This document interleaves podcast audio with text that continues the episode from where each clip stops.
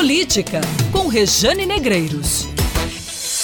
Tem novo capítulo na novela das eleições indiretas de Bahia na Grande João Pessoa. Acredite, a Câmara de Vereadores surpreendentemente decidiu suspender o pleito que estava previsto para 14 de agosto. É uma decisão que beneficia diretamente Jefferson Quita do Cidadania, que permanece prefeito interino sem qualquer ameaça de reviravolta por parte do Legislativo Municipal. E o que houve? Bem, a mesa diretora da casa, né, da Câmara, recebeu um pedido de um grupo de seis vereadores encabeçado pelo Betinho da RS do Podemos. Esse pedido foi feito na sexta-feira passada. E aí a Câmara catou, a mesa diretora catou e resolveu anular a emenda à lei orgânica do município que previa a eleição indireta em caso de vacância a seis meses do fim do atual mandato. Quem mais participou desse movimento? O Noquinha do PSL, Rony Alencar e Zé Baixinho do PMN, Jossauro Pereira, que é do PDT, e a Lucília Luiz do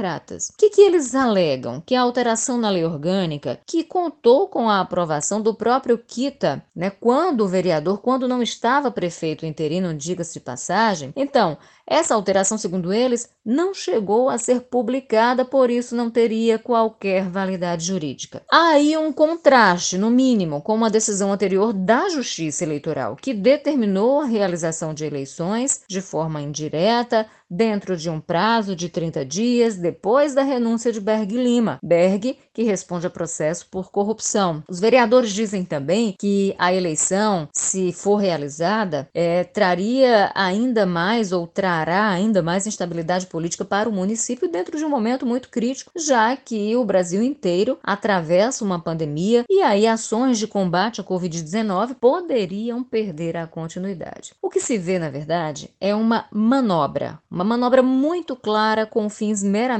políticos, travestidos de interesse público para impedir que a lei seja aplicada. Isso porque, de fato, houve uma emenda que foi aprovada na Câmara de Vereadores, que virou lei, e a lei foi publicada no site oficial da Câmara, sabe quando? Em março de 2019, há mais de um ano. Então, o que tiramos de tudo isso? O que, que a gente tira de toda essa história? Que as interpretações por lá em Bahia estão oscilando de acordo com as conveniências, né? de acordo com os interesses de determinados grupos políticos que continuam brigando pelo poder e nada mais. Triste destino o de Bahia.